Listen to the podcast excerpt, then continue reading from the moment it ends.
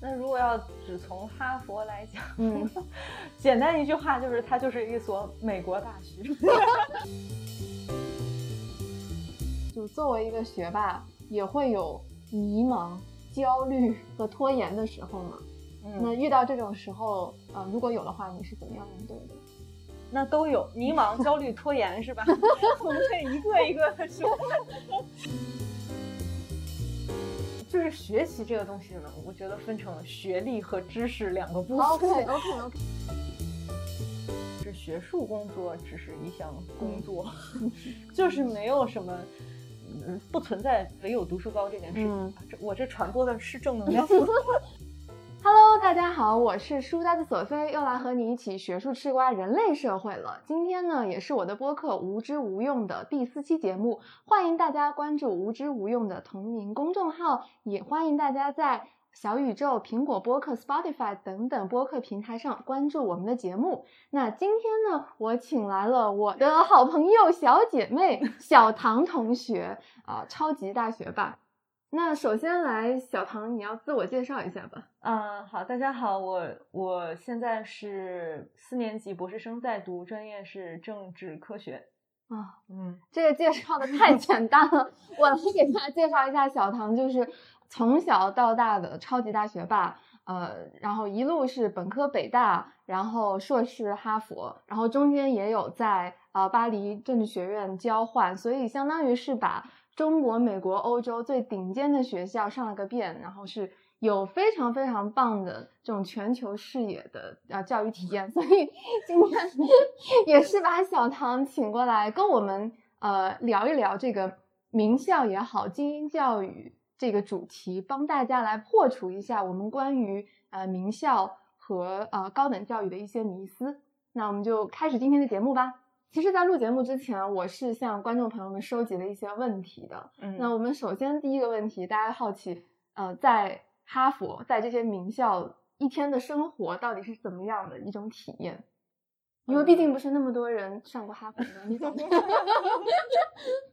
不是这个事儿，我觉得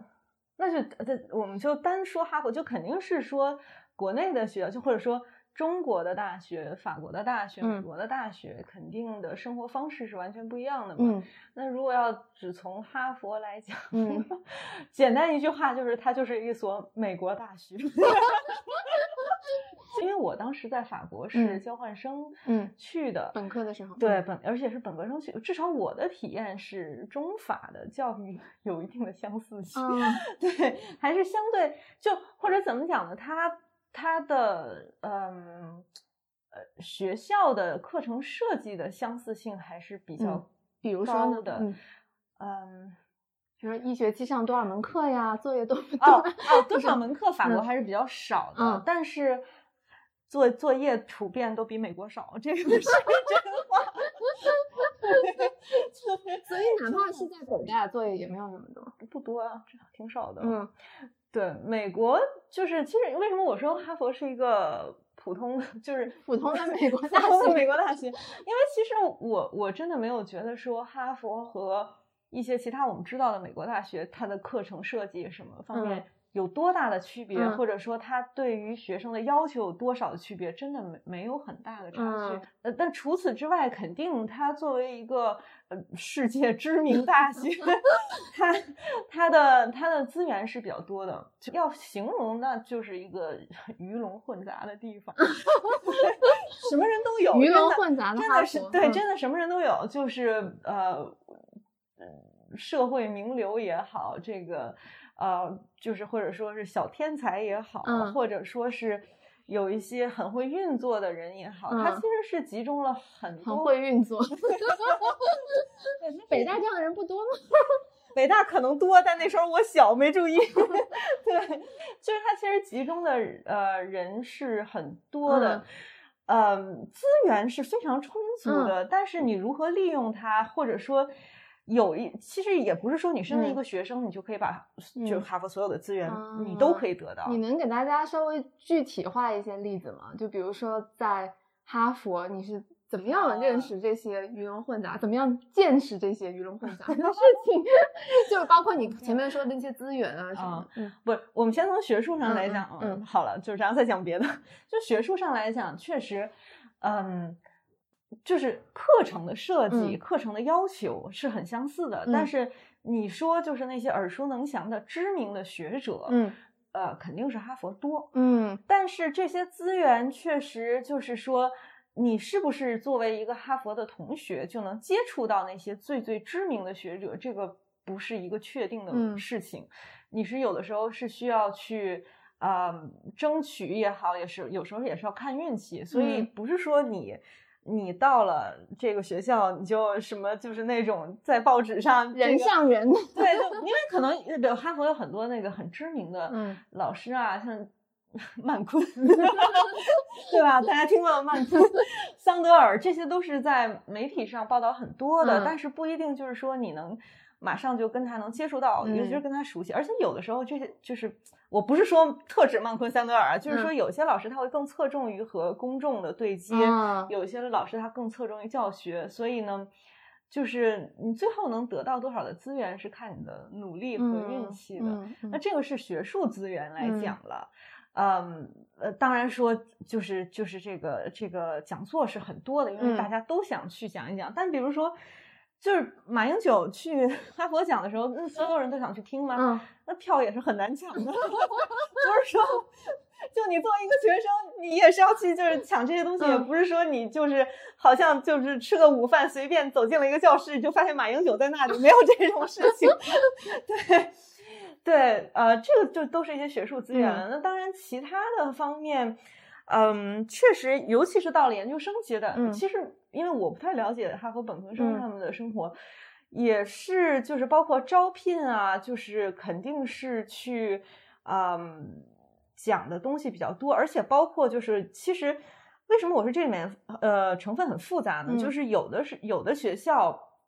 它主要就是老师和同学嘛，嗯。但是哈佛，尤其是在中国人的圈子里，有很大一部分人是各种的访问啊，访问学者，访问学者。嗯，那这个东西其实它里面就有呃一些，不仅是访问学者，还有一些短期项目什么之类的，就是它这里面有很多的这种。呃呃，镀金的成分啊，可以运作。对对对，就不不是说访问学者是镀金，对，回到现在，但是不是就是它里面的比较的丰富。对啊，就嗯，高晓松老师，高晓松还去过哈佛呀？啊，你不知道吗？哦，这样。对，高晓松曾经是东亚哈佛东亚的一个呃，就是 fellow，fellow，对，就是它里面。各种名目的，因为他钱也很多嘛，就是各种项目可能得到的资源支持也很多，所以他各种的名目上去去支持的，其实就是有的时候，嗯，每个项目看中的这个这个项目的这个参选人的他的背后的背景啊，什么是不一样的，就是他他其实有很大一部分，当然我是我是觉得他确实学术水平很高，但是他这个学校确实是。有很强的社会性在啊，对，社会性 是吧？我觉得比起美国一些其他的大学，比如说普林斯顿、斯坦福，我觉得哈佛会更注重这种这种精英名流。呃，不冒犯不冒犯的讲，我觉得斯坦福这种名目的也不少。我听说的就不少。对，确实，它品牌很多很多这种。呃，效应什么？包括我们在媒体上也看到，就是说，呃，就什么知名企业人去哈佛什么演讲之类的，就这种名目的事情，确实也是很多的。有的时候你需要去分辨一下，就是什么是你需要的，什么是有价值的。嗯，对。那你当时从北大，然后之后到哈佛这样读书，去从本科到研究生的一个转变中，有遇到过什么样的困难吗？嗯，我觉得 我觉得困难主要还是中国本科教育转化为美国的研究生教育的一个困难。对对对，其实挺多观众好奇这个，对中美教高等教育对，就并不是说从北大到哈佛的困难，而是说可能是很多人去就是作为社科的学生去刚到美国去在美国学习都会遇到的一些共同的困难。嗯嗯。这个里面的事情就很多了，因为首先，其实在我们那个年代，我相信现在的中国教育这个年代，对，我相信现在的中国教育应该已经进步了一些。对，就是就是，我觉得首先是论文写作的范式，国内的训练是比较欠缺的。对对，而且这个东西其实就是，我一直觉得，因为比如说我们的基础教育上来讲的话，那高考这个东西有语文嘛，但是语文其实它并不是说。多么看重一个论证的逻辑性，嗯，就是作文里面，它当然说你要通顺，你要说话要要就是连贯，或者说你要说的言之有理，嗯，它是会有这种要求所在的。但是，嗯，它并没有说你要就是说你有怎样的一个论点，这个论点是要去嗯可证伪的，或者说是要很具体的，然后嗯你要通过一些证据支持，就他对于这种东西的没有训练的很严格。那这个东西其实本来可能应该是文科综合来训练的东西，但是文科综合其实它还是更看重的是你对一些就是基础的事实性的呃知识的掌握。对，其实其实上次也在说，比如说 中国的这种写作训练啊，就中学时代包括本科，一方面它是比较讲究一些词藻啊，还有对于一些例证的。用呃这个这个使用，然后另一方面是我们很强调一气呵成的写作，嗯，就你能不能在规定的时间内一次性的写完一个稿子，对，然后然后保证一定的质量。可是，在美国的呃写作训练里面，大量的就是要修改嘛，对吧？嗯，就我觉得比较悲哀的是，哪怕我们经历了高考，进了大学本科教育之后，其实我我平常写的就是期末。是，期末 谁不是呢？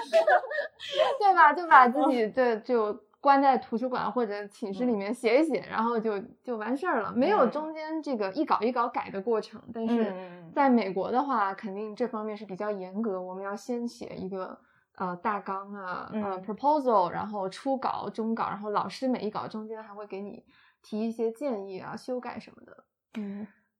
对，因为就是写作这个东西，就因为。社科它本身还是，我还是觉得，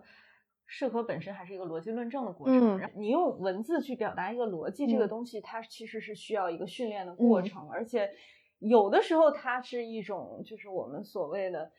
嗯，就不像说你有一个公式，你从公式开始学，就是有一个清晰可见的这种 这种路线可以学的，它其实还是需要大量练习的。这个是你思路上的问题。嗯，那。嗯，当然说就是很多事情，就是语言文化这个可能是大家更多会面对的问题。语言上肯定是一开始你要花比呃英语母语同学的要花的时间要多很多嘛，这个是这个就是你必须要面对的一件事情。大量的一门课一周几百页的阅读，对这个对他不用一个字儿一个字儿读，一个字一个字儿没有就不睡觉也读不完。对对对，嗯。我当时其实就是连跟教授写邮件都需要花很多的时间，因为就是不太清楚他们之间人与人的互动的基本的那种呃规则和那种气场是什么样子的，包括那个 seminar 上要去发言，对，阅读都做了，如何去表达你对阅读的一些批批判性的这个对这个东西，我觉得我可能得到一年之后才真正适应，就是在。在这种叫讨论会上，该怎么样去啊发言？这些东西就是，嗯，它其实就是两种审美体系，或者说有不同的习惯。所以呢，但是你在美国，你就是要你就是要适应这些，不然你来这儿干嘛呢？对，嗯，当然，尤其是可能在在哈佛这样的学校呢，大家还是呃对你的期待和要求会更高的，所以呢。嗯，一开始总觉得自己像个傻子，就 就因为大家都会觉得说，嗯，他还是呃觉得说，那你既然在这儿了，那可能你也是有一定的能力。但是我们的刚过去，真的就是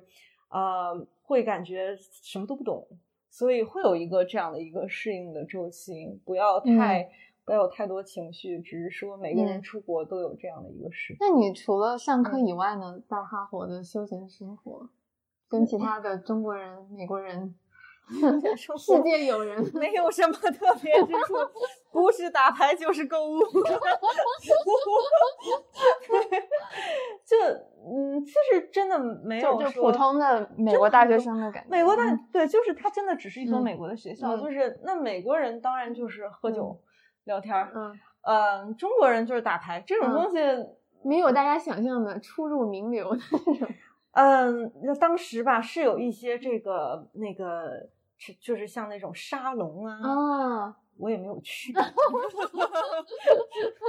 因为我不想再体验那种名流的感觉，好疲惫。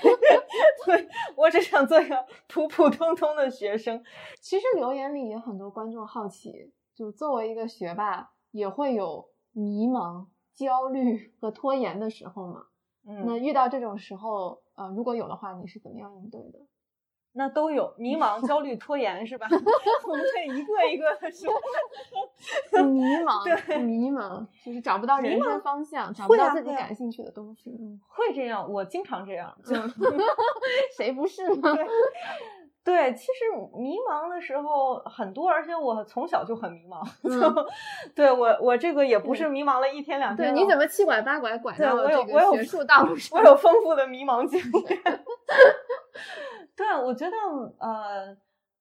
其实我迷茫的时候，真的就不做事，就是或也不是说不做事，就是做一些我必须得做的事情。但是确实是迷茫的时候。你也不能说就是让仅仅说让他往前冲，那都不知道往哪儿冲，你让他怎么往前冲？所以，所以其实我觉得，如果说找不到长期目标的话，找一些短期目标也是可以的。我觉得就是，嗯，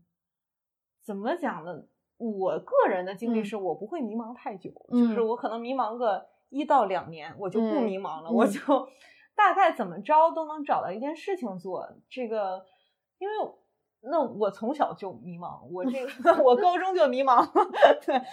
因为就觉得说这个，当时就觉得这个高考这个事情，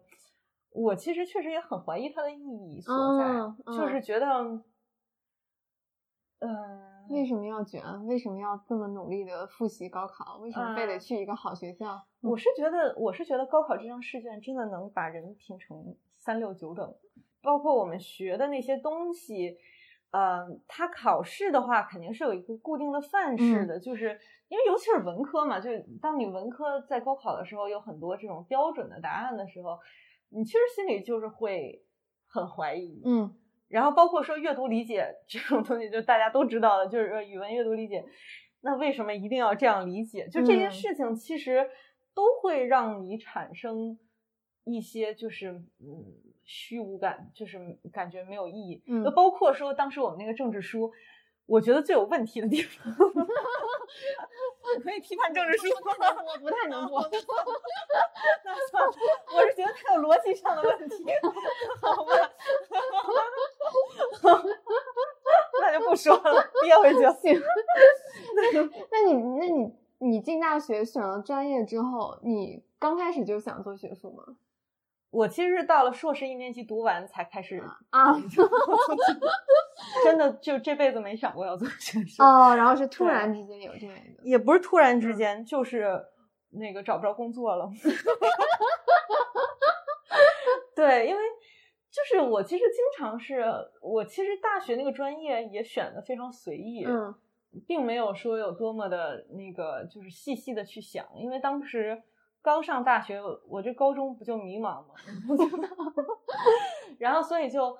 嗯，到了大学就不太想做好学生了，也不想在这个呃，就是学习方面有多么突出的那种、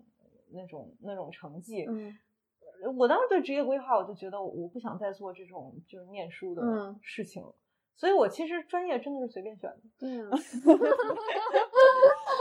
随便选。读读哲学，读读文学，就是对，就是就是当时呃，觉得那个专业，呃，这个作业比较少。而且你本来不是想要做这个户外户外摄影师啊？对，是就是当时整个的职业规划其实跟念书没有什么关系了啊。但是但是后来就是觉得这个，我觉得嗯。我还是比较擅长念书，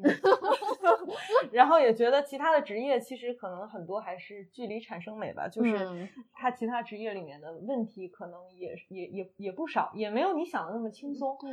所以啊，就是其实是到了嗯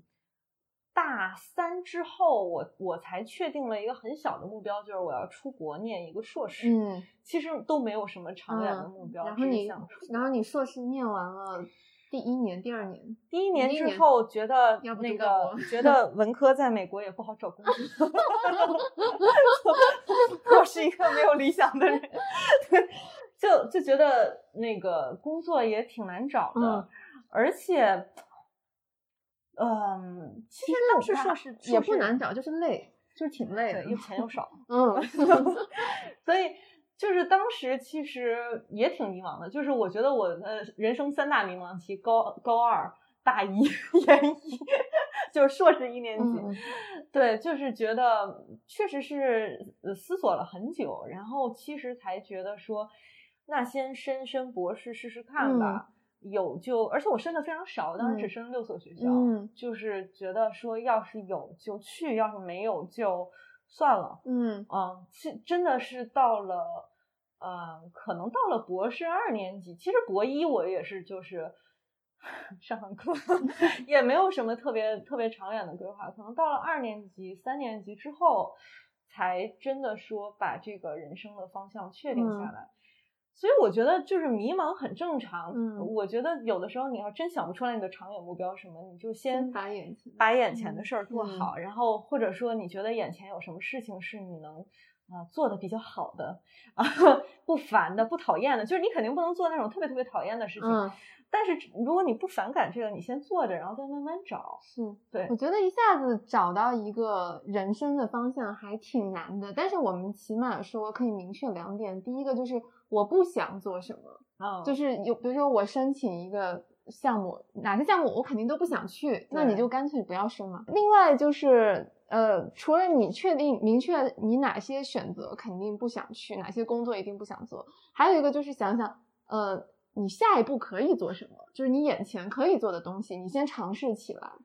对，我觉得确实是这样，就是还是要做一些事情。就是我其实从来没有说完全什么事情都不做过，就是一边迷茫一边做。对，就是有时候迷茫不知道做什么，就比如说我之前可能花大量的时间在做这种户外的。嗯，职业规划，那后来就觉得这个事情做不下去了，嗯，那就空出了很多的时间，我也不知道先做什么，我就先学了一个法语，哇，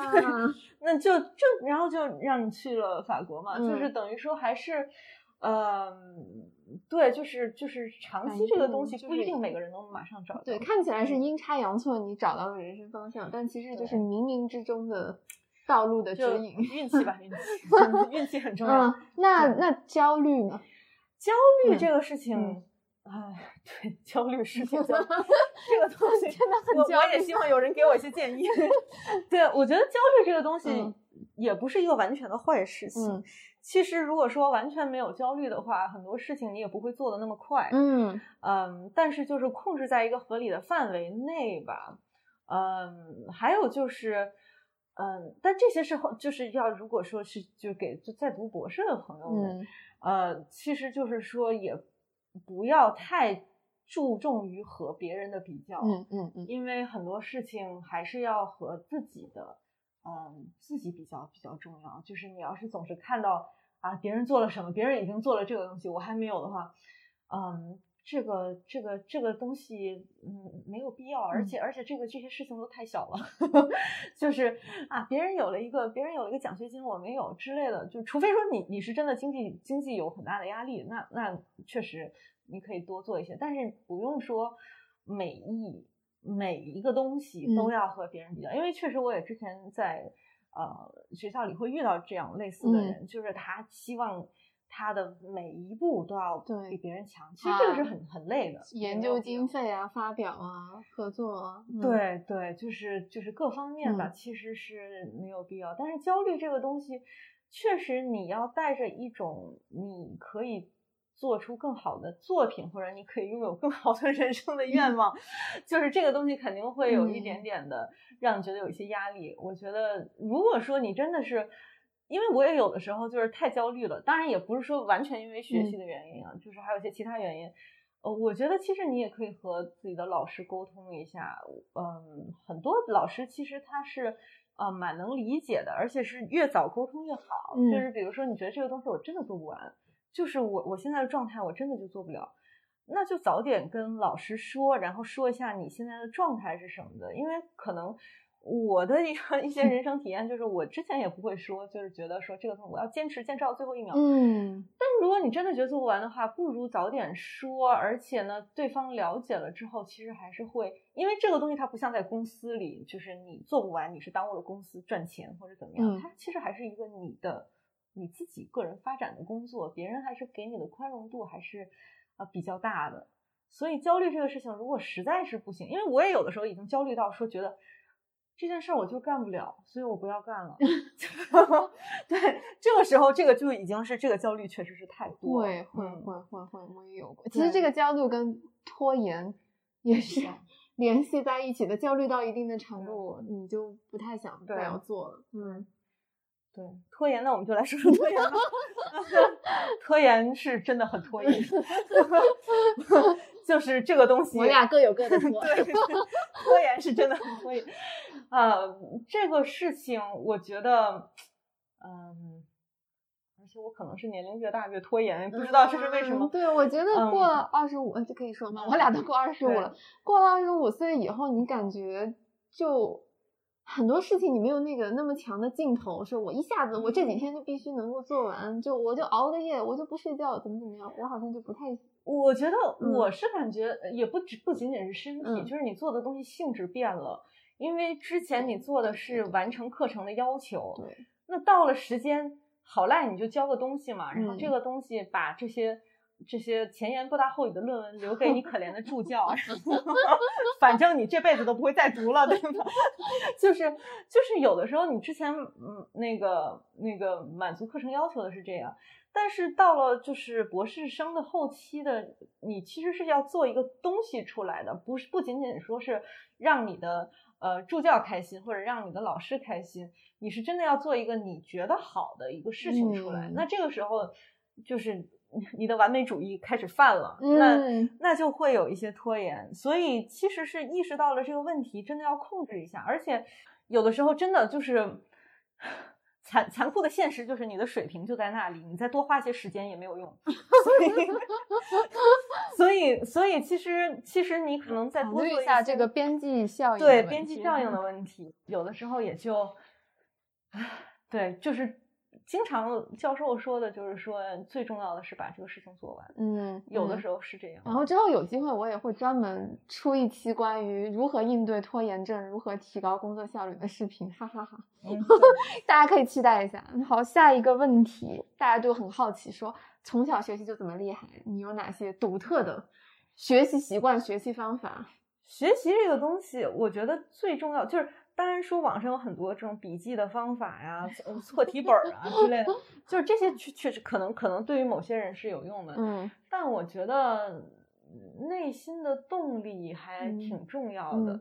呃，自信心也很重要，嗯，就是觉得你 就真的觉得自己能行，能行，对。对，自信心真的很重要。嗯，就是学习这个东西呢，我觉得分成学历和知识两个部分。OK，OK，OK。对，因为一部分确实是为了这个学历这件事情。当然说，现在大家都说你要做自己，你要觉得自己最棒，嗯之类的。但是其实你对于自我价值的认同，嗯，没有很多人说内心强大到说我。呃，无论怎样，我就是觉得自己好棒棒。我觉得其实大部分人他是需要一些外界的肯定的，尤其是你早年呃年龄比较小的时候，在学习上的这些东西，是对一个人的自信的构筑是很必要的。你当然说是说为了，那包括说在中国的中学生存，其实这件事情就是。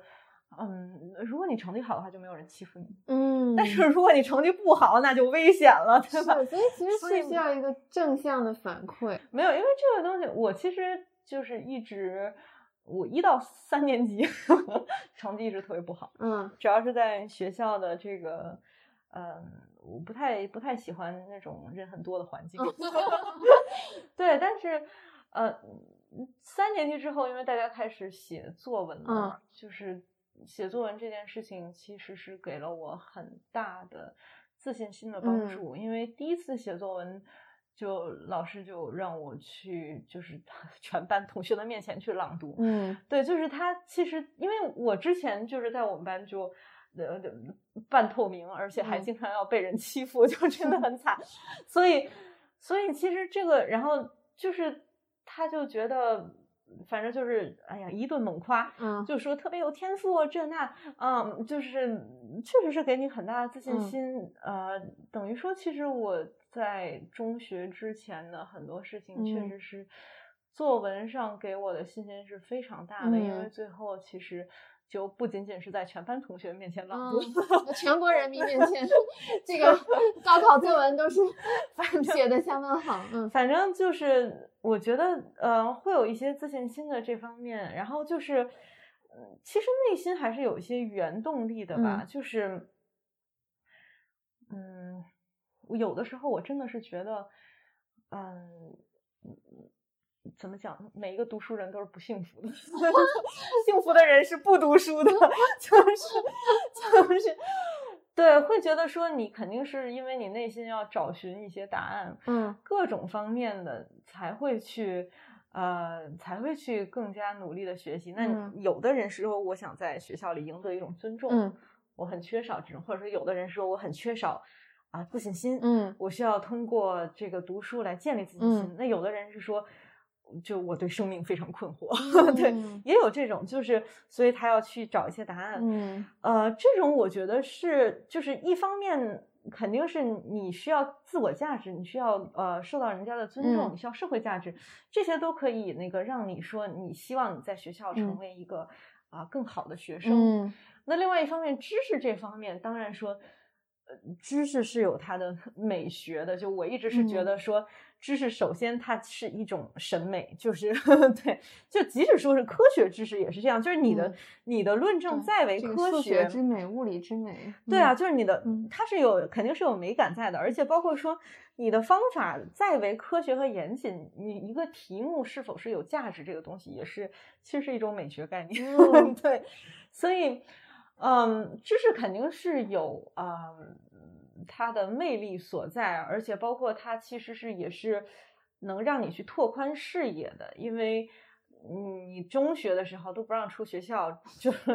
其实是很不自由的一个状态，所以通过一些书本，你其实是能看到更丰富、更大的世界。对，我觉得确实是这种。呃呃，内心真正的原动力是很很重要的，可能比你的方法要重要，就是要重要很多。对对对，我觉得总结一下，可能就是，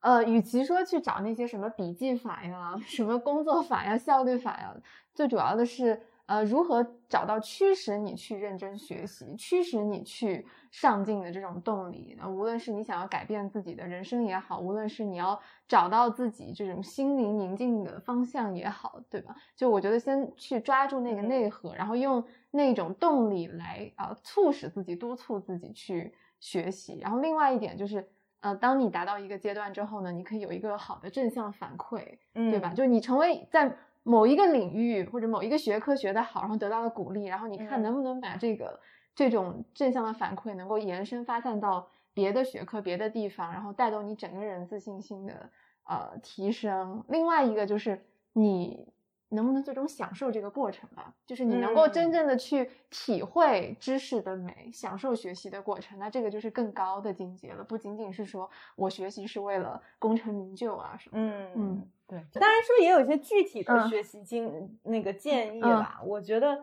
也不是说具体的东西什么都没有。我觉得首先点具体呢，文科记忆力很重要啊。那你这不就在说天赋吗？也不是天赋，这东西我觉得也能也能训练的。就这个东西就像呃理科的计算能力，就是你首先要把这个数给算准。嗯，那文科其实是你读的书。不是说你要在，比如说我要把这个图书馆所有的书都读了，嗯，或者说我们家就是 书摞的好高，嗯就是而是说你读的书一定你能从里面记住一些东西，嗯。嗯，对，就或多或少你要去，不是说只是说把这个书，或者说比如说我们读小说，它也不是说你就是去看一看情节是怎么嗯。回事儿，你肯定这里面要去记住一些，比如说它具体的一些描写的这种嗯。手法，或者说它要传达出来的一种人生哲嗯。学是怎样的。就是我觉得书其实还是要精读的，嗯。当然说就是一部分精读，一部分就是可以了解一嗯。下而已了。但是，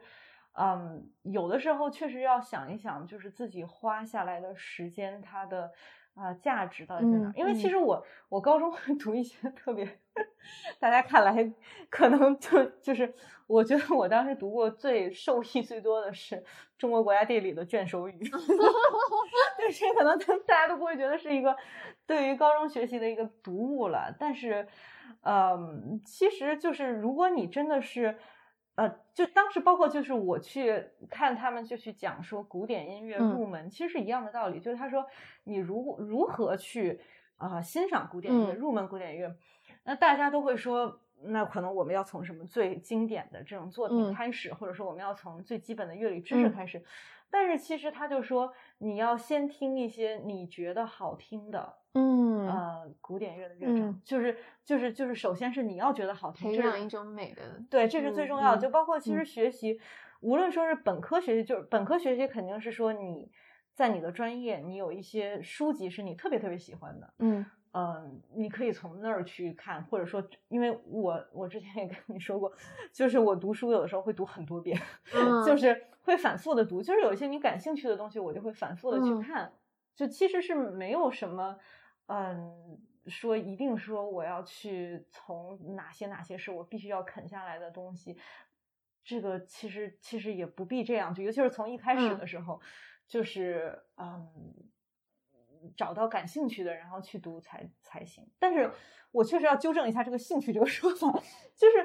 就是兴趣很重要，但是肯定学习的这个经历中不可能说是一直愉快的。就是我觉得大家不要有一种幻觉，就是包括甚至说博士的学生，就是未名湖畔好读书，我们在湖边，然后气氛特别好，然后就读书。确实不是这个样子的，就是它里面肯定是有一些枯燥的、艰苦的部分，只是说你要去，呃，抓大放小吧。嗯就是你整体上觉得还是比较愉快的，而且这个愉快不是说那种感官刺激上的愉快，就是不是说、呃、这顿饭真好吃，嗯 就是就是它其实还是一种比较复杂的。愉快的心情，嗯它里面也夹杂着一些疲惫。我觉得 应该反过来说，就是如果嗯你都不不爱学术，你都不享受知识之美，那么在整个做研究这种学习的过程中，那种枯燥、那种痛苦，简直是难以忍受。就是正是因为你要有那么点有有那种爱，你才能够支撑着你去度过那种痛苦。这就是为什么我觉得一定要爱学术、爱知识的人才能够做，不然真受不了。对，但是就怎么讲，我嗯可能是到了博士期间才开始爱知识的。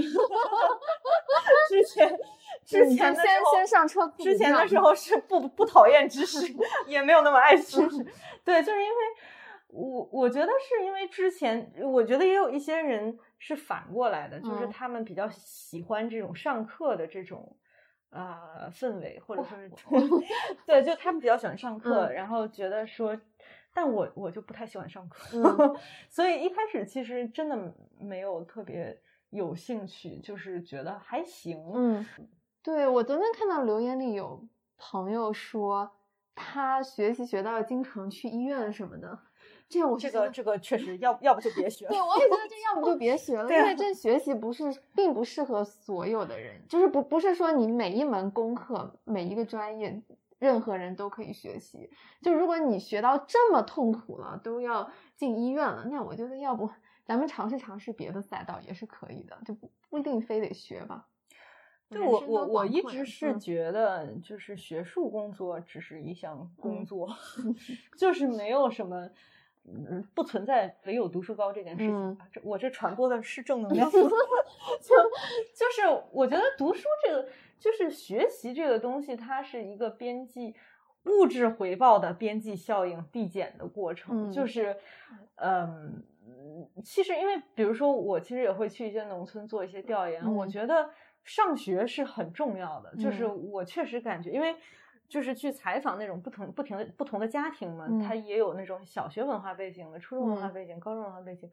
确实是感觉。啊、接受了一定的教育之后，他们的生活的这个质量是有显著提高的。所以，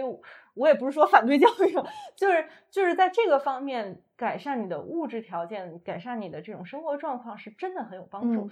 但是至于说，呃，那个就是有一些到了你读了很多很多书的时候，真的不是说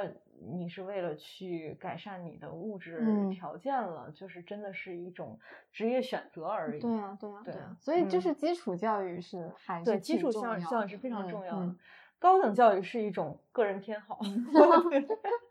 很多观众朋友们都对于名校啊、精英教嗯育啊很有向往，所以你给有给大家什么样的建议，或者说这个社会上对于名校的一些看法、一些嗯。滤镜，你有什么想澄清的？嗯。嗯，首先是不要崇拜名校 它只是一所学校，就是呃嗯，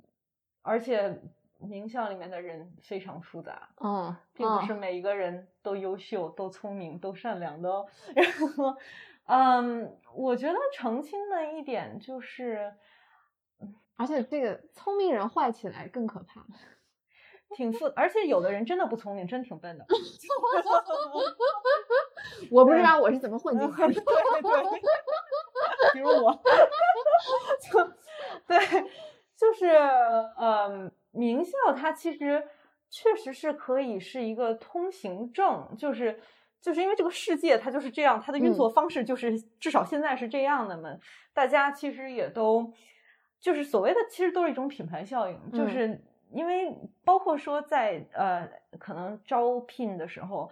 那也没有时间去一个嗯。一个一个去了解你的人生，你的 这个人本质是什么嗯。样，这些你招聘官也没有时间去做这些事情，他需要通过一些标签去把这个人区分出来。嗯所以确实是名校这个东西是给你更多机会的，这个是确定的，嗯肯定是这个样子。更好的平台啊。对，嗯肯定是更好的平台、更好的资源，包括说可能你的这个这个认识的人也会有更多的这种机会，但是啊、呃没有必要说从心理上认图，就是名校一定是高高在上的，一定是优于别人的，或者说，其实我有的时候都不觉得说你一个人会读书就真的是一个优秀的人，嗯怎样？我我我是觉得这种。嗯，这种观念是没有必要的，嗯就是没有必要去神圣化这件事情，嗯它只是一种，只是一个平台，一个机会而已，就是就是，尤其是没有必要去。啊，这段可能会剪掉啊，但是就比如像《一站到底》这种节目，有的时候我觉得在给社会宣宣传一种那个我把它放在那个我们的片头。给社会宣传，因为我我是不太，我是不是不太，我是非常反对，就是那种名校，它因为可能很多人会把名校和那种社会名流感嗯，挂在一起嗯嗯嗯因为会觉得说，它只是肯定了你在某一部分，就是你的某种技能，而不是说肯定了你这整个一个人。嗯嗯嗯我我是觉得，就是每一个工作它都有它能而做出贡献的一个部分，但是仅仅是一个部分而已，就是。嗯，不可能只是说，我是不觉得那种，因为媒体上会宣传一些那种，就是那种 名校女神，就是也不用媒体宣传，自己宣传了。哦，对。我也想过，我以后标题就打 叉叉叉大学学姐教你如何学习，在叉叉大学学习是什么样的体验？对，就现在这个我互联觉得网上都是这样的。我觉得嗯是，就是而且它一般这种都是要你又漂亮又又是名校，这种嗯就是这种这种东西，我说不上来，就感觉有点膈应。对，具体是为什么 但是也有好有一些还是比较货真价实的，对但是哎，怎么说呢？更多的我们知道的、我们认识的，很多人都是打着名校的幌子。嗯，其实蛮复杂的。就单单单从北大来讲吧，可不是所有人都是考进去的哦。嗯，对，尤尤其是对比较爱上网的一些人，一部分人就不点名了，就点名就不太好了。但是，不太能播，嗯不一定能播。对，博士毕业以后，面临学术界和工业界这嗯两个选择，那嗯你有什么样的建议？当然了，我现在还是一个非常。呃，在学学术这个职业上是就是最最初阶的一个阶段了，嗯我只能说是谈一下我现在目嗯前的了解，因为如果说你可能去问一个大学老师，他会有一些别的更多的见嗯解。我觉得首先肯定是你喜欢什么样的工作模式，因为呃，学术的工作它是一个和人的打交道打的比较少的一个工作，所以说。如果你是一个比较愿意和人打交道的一个人，就是你在和人打交道的这个过程中，能发现很多趣味啊什么的。这个其实其实真的是有很多更广阔的职业嗯你可以尝试，就是也没有必要拘泥在这个学术圈。还有就是这个说句难不太好听的话，学术圈的人。自我意识都蛮大的，就是 你要想一想这个问题，一个人的自我要大到多少程度，他才会觉得他的观点对这个世界是重要的。挺多网友都是啊，键盘侠。对，是，对，就是就是，你是要觉得你的想法很重要，嗯你的想法很有价值。就是首先你肯定是要，如就是我有的时候写一些论文，我都会觉得说，我也不是说要这个论文要写到那种什么旷世神作，嗯但是就是首先你要对你自己写的东西满意，你要对你嗯做的东西满意的话，你才会去才有这个信心，嗯在这个领域更加工作下去。其实很多创作性的工作都是这个样子，就不仅仅说是学术界了，还有就是呃，它其实还是要有，就是怎么讲呢？它的回报周期是比较长的，就是因为很很多的工作是可能你今天这个工作就要完成，下个月这个工作的成果就已经出来了。但是学术的工作基本是按年来计的回报率，那你开始这个项目，可能你做完都已经是两三年、嗯一两年，短的一两年，嗯，做完之后你才能看到成果，那这个成果你去投出去，再到发表又要一年，所以它是一个，就是你需要，你不能说是那种，就如果说你是需要，就是别人给你呃很高频的反馈，或者说你这个成果就是说我要一个月内我就能有一点点成就感给我的话，那确实是应该去选择一个别的职业，嗯，对，而且反正学术也这个工资不高，所以 对，还有就是，嗯，我觉得，嗯，我觉得学术界的优点是在于，我不是说这个在学校工作不辛苦，而是嗯。说我一直都觉得，呃，学校的工作大部分耗的还是脑力和体嗯。力，它不太消耗你的心力，嗯。就是因为在办公室肯定是有很多时候是你人际交往的压力会很大，就是很多的疲惫感其实是来自于那一部分的。呃，那在学校其实还是呃人际关系相对还是比较简单，所以你这部分的精力消耗的是非常少的，嗯你主要是 脑力想不出来，不知不会，这题我不会之类的，所以就是看你更想消耗哪一部分你的精力吧。是是是。当然，高校里肯定也有一些人际关系上的你需要注意的部分，但嗯始终还是比少一些较工艺工业界好一些吧。然后另外一个优点，我觉得是这个就 job security 什么中就啊工作的就保障性对保障性啊更加铁，相对更铁饭碗一点，不太容易被炒。嗯。嗯，另外就是我觉得可能可能只是我，我喜欢嗯。跟学生啊，对你就在校园里有年轻的气息嘛，这我也喜欢，对，不太容易被这个俗世沾染，嗯，对，但确实是，嗯，财务方面可能真的是要考虑一下，就是因为如果你把这个。我是一直有一个观念，就是如果一个人他是真的是很看重，就是比如说财务，或者说社会地位，或者说要做一个成功人士，其实是不太适合做学术的，因为这个东西会让你，嗯，会误导，就会让你的这个研究的这个这个方向会有很强的误导性，因为你要为了这些东西去，呃，妥协很多，所以就是这个东西真的其实。我觉得很多的职业是很相似的，它就像你，你想不想做一个文艺片导演呢？你可能是你们有很多共同的这种要面对的问题，都是很很像的。下一个问题可能更加专业一点了，就国外政治学大致的状况是什么样子的？对，像课程设计啊、科研指导啊，嗯，然后。就首先纠正一个观点，美国的政治学并不是反动的，就是 也不知道这能不能播，就就是他就是嗯，美国的政治学研究真的，我我不觉得它是一个为西方民主唱赞赞歌的学科，嗯嗯，对，它其实还是一个，嗯嗯，当然我们说政治学里面分为呃四个主要的方向，嗯，那首先是美国政治学国际关系。呃，比较政治学意思就是除了美国以外的政治学，对，就是一会儿我会再说这个这个这个问题。然后还有就是政治哲学，那其实呃，政治哲学它更偏向于呃，有点靠哲学，有点靠那种呃人文的那种研究范式，而且我也不太懂，我就不多赘述了。呃，就是仅仅仅仅说政呃政治科学了，它其实还是一个。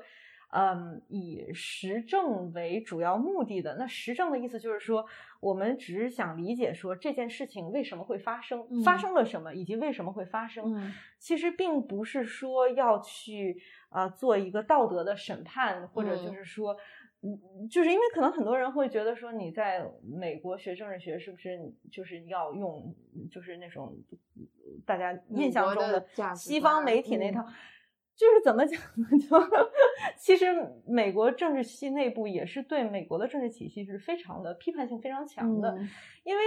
学术这个东西它本身还是希望要比要先走一步，就或者说，我们又不是宣传部门，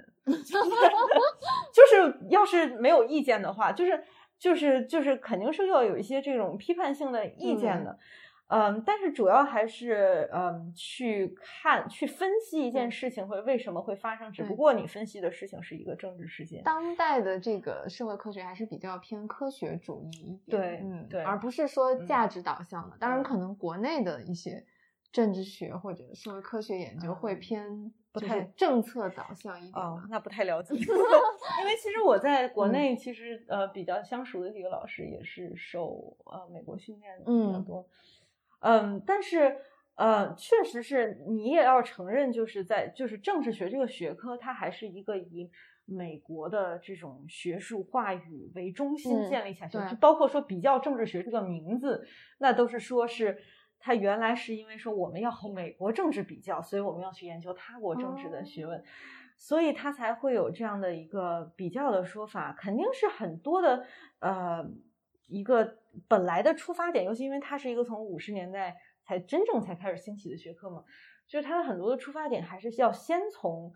本来是已经有了一个在以美国或者是以西方政欧洲政治为基础的理论，那但是说你要把这个东西，如果你用这个东西去看啊其他的国家的话，你会发现有很多啊不太适配的地方，嗯，那可能你需要新的理论，但是就是。我觉得确实是学术的话语权，学术的中心还是在北美。我觉得是这样啊。那说课程这个事情，嗯，就是作业多少呗。我 对作业 啊，对，那可以多说两句。对，就是作业量确实是中美之间的一个很大的一个不同。嗯。中就是现在我们国内的教育还是作业量是非常少的，因为我记得我第一次在美国教课的时候，他们的作业量确实是让我有一些甚至有些震惊，就是。因为他的写作量和阅读量，嗯，都比在中国大部分的课程要大很多，嗯。就是，而且我觉得是一个环境的问题。其实，在中国，我也见过很多老师去积极的推动这件事情，就是希望给同学多一些的这种课下学习的这种机会。但是，如果说整个的氛围还是就是没有给学生这么重的负担的话，你一个课给一个学生这么样的负担，很难做人。而且，对，嗯，就。哎呦，一个角度来说，比如说你你在北大，你可以什么一学期不去上课翘课，你期末努努力，对吧？嗯，不不要说过，说不定还能拿一 A 啊，能能 对啊，但是你在 美国这个是不太可能的。可是你反过来说，如果你真的作为一个教师，在国内去给学生布置很多阅读和作业的话呢，其实对学生也挺不公平，因为国内学分要求太多了，你一学期上那么多课，如果每一门课你都作业很多的话，学生根本就没有办法。去去去负担这个事情，对啊，而且再加上国外是有助教嘛，对，可以所以在批改啊、上课啊、跟进方面是有很多辅助的，而国内就只有老师一个人，他其实管不了那么多学生。嗯嗯嗯。今天的节目差不多就到尾声了，那最近有很多的观众朋友在呃考研啊，在准备升学啊，那小唐有什么建议和祝福给到大家？我觉得就是多努力吧，就是 就是因为我确实对这个躺躺平文化，